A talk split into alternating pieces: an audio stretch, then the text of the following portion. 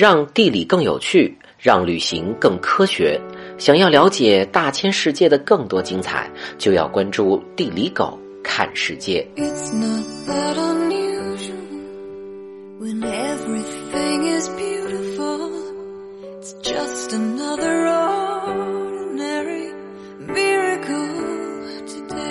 猪年马上就要来到，终于没人再喊什么龙马精神、旺旺旺啥的了。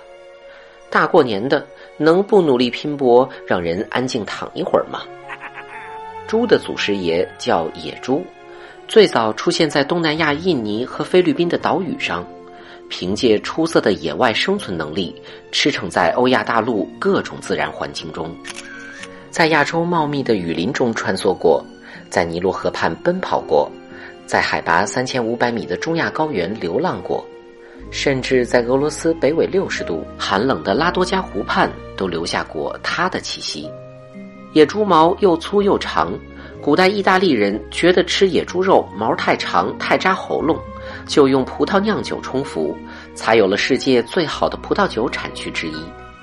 现在，野猪已经成为意大利托斯卡纳地区的吉祥物了。目前，世界上一共有十六个亚种。论颜值，狗觉得长得最酷的就是梳了公鸡头的印度种。野猪看起来很萌，其实相当凶悍，不但奔跑速度快，还是游泳健将。曾经在爱琴海各岛屿之间畅游，最长记录在英吉利海峡游了十一公里呢，可能是孙杨的原型。因为水性好，在古代中国有崇拜野猪，还有野猪陪葬的传统。人们把野猪送上神坛，向野猪求雨，还创造出猪龙这种超现实主义神灵。野猪天敌很少，只有灰狼、老虎、科莫多龙这种大自然顶级杀手。但随着生存环境的破坏，顶级杀手越来越少，已经不足以对野猪数量造成威胁了。更何况，野猪有正当防卫、杀死老虎的记录。老虎不到饿得不行，也不愿意靠近它。天不怕地不怕，勇往直前的个性，让野猪在北欧斯堪的纳半岛、英国、德国等一些地区的文化中成为勇士的象征。大无畏的形象经常出现在盔甲、头盔和盾牌上。猎野猪也成为一项彰显勇敢无畏的古老贵族体育运动，一直持续到上个世纪。中国商朝贵族就喜欢这个运动，汉字中的“逐”就是追野猪的意思。和人一样，野猪是杂食动物，水果、鲜花、蔬菜、昆虫、蜥蜴、蛇、青蛙、鱼都在它厚厚的菜单上。心情不错的时候，还捉几只山鸡、野兔啥的换口味，就当吃米其林。这么不挑食，野猪在美洲很多地区成为破坏当地生态系统的入侵物种。再加上有拱鼻子在土里觅食的天性，进入人类生活圈之后，野猪就成为破坏庄稼的害虫之王。日本古代，人们给新婚夫妇的祝福是：希望你们在没有野猪的地方幸福生活在一起。在古希腊，野猪因为破坏庄稼的劣迹斑斑和黑色的皮肤，成为黑暗罪恶的象征。在海上航行的时候，不能带猪上船，甚至在船上连“猪”这个词都不能出现。希腊神话中的花美男阿多尼斯，西方美男子祖师爷就是被野猪杀死的。其实，野猪一般不会攻击人类，除非你招惹了发情期没有爱情的单身雄猪。那谁都不能保证它会干出什么事情。长得快，生得多，肉可以吃，皮毛可以穿，这么优秀，很快被人类盯上了。世界考古界对于野猪驯化采用多中心起源说，意思就是千里之外的人们不约而同地选择了野猪这种硬核生物加以驯化。有意识的控制、喂养和繁殖。世界上最早的家猪出现在公元前七千年前后的土耳其。和野猪相比，家猪屁股更大，头更小，性格也没有那么鲁莽了。中国最早的家猪在河南舞阳被发现。家猪形象很早就出现在中国文化里，甚至出现在了中国最古老的甲骨文上，意思是没有猪就没有家。猪的嗅觉敏锐，欧洲人还利用猪的嗅觉和觅食能力帮助人类寻找松露。德国警方还培训猪进行毒品检测。虽然有点不敢相信，人类的皮肤和猪皮组织类似，家猪广泛应用于生物医药和动物实验领域。当然，但大部分时候，人类养猪还是为了吃肉。猪肉是东亚、东南亚还有中欧一些国家最受欢迎的蛋白质，产量占世界肉食总量的百分之三十八。在工业化养殖到来之前，猪肉和苹果这个组合是欧洲和北美地区的秋季美食，因为秋季是宰杀时节。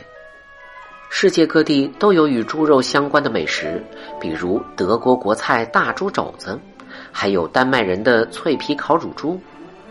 欧洲人还把猪肉的烹调方式带到了东南亚和美洲，西班牙人让炭火烤乳猪成为菲律宾的国菜，葡萄牙人把豆子煮猪肉带到中国、澳门、印度等世界各地，现在也是巴西国菜 feijoada。说起来有点不好意思，最新的数据是世界一半的猪肉被中国人吃掉了，中国也是世界最大的猪肉生产国。中国超市的猪肉档口绝对能让没见过世面的外国人目瞪口呆。对于中国人来说，猪肉是生活必需品，需要国家通过战略储备来稳定市场价格。此外，世界各地培根、腊肉、香肠这些熟食基本上都是猪肉制成的。德国人的香肠成为美帝的国菜热狗，可想而知美国人的美食有多匮乏。还有西班牙和意大利的火腿，传说西班牙吃坚果的黑猪是世界最高级的猪肉。火腿肉水很深，一块卖好几万的有的是。对于英国人来说，最爱的还是培根，是全英式早餐最重要的组成。第一次吃还觉得英国饭没有传说那么差，后来得知天天都吃这个，狗很快就崩溃了。在猪的陪伴下。人类衣食无忧之后，越来越多人开始重视养殖猪的福利，包括长途运输提供休息时间、无痛苦宰杀等方式保障猪权。英国法律规定，必须要给养殖猪提供玩具，还有稻草，尊重猪喜欢拱东西的天性，以免让猪觉得生活枯燥。丹麦法律规定，要给猪提供淋浴设备，防暑降温。有些品种的猪甚至成为人类的宠物。以猪的寿命也可以陪伴人类十五到二十年，猪也成为世界最受欢迎的动物形象之一。从一八四零年《三只小猪》出版至今，这个故事流传世界两百多年，还有风靡世界一百八十个国家。我们最社会的佩奇姐一家，在中国文化中，猪八戒不装清高当神，立志做一只会过日子的妖。超越孙悟空这样的超级英雄，成为《西游记》中最受欢迎的人物。还有麦兜这只笨拙的香港小猪，横扫东亚文化圈。全世界孩子或者成年人，好像都从这些猪声中看到了自己，看到那个可能不够苗条，可能脑子不够灵光，那个很努力却总是失败，那个普普通通的自己。在充满残酷争斗的世界，这些平凡世俗、温和无害。充满烟火气的猪，让我们学着和自己和解，度过满足快乐的一生。希望在这个猪年里，无论是激烈拼搏还是平淡生活，所有的人生都值得祝福。以上就是今天的全部内容。让地理更有趣，让旅行更科学。想要了解大千世界的更多精彩，就要关注地理狗看世界。It seems so exceptional. The things just work out after all. It's just another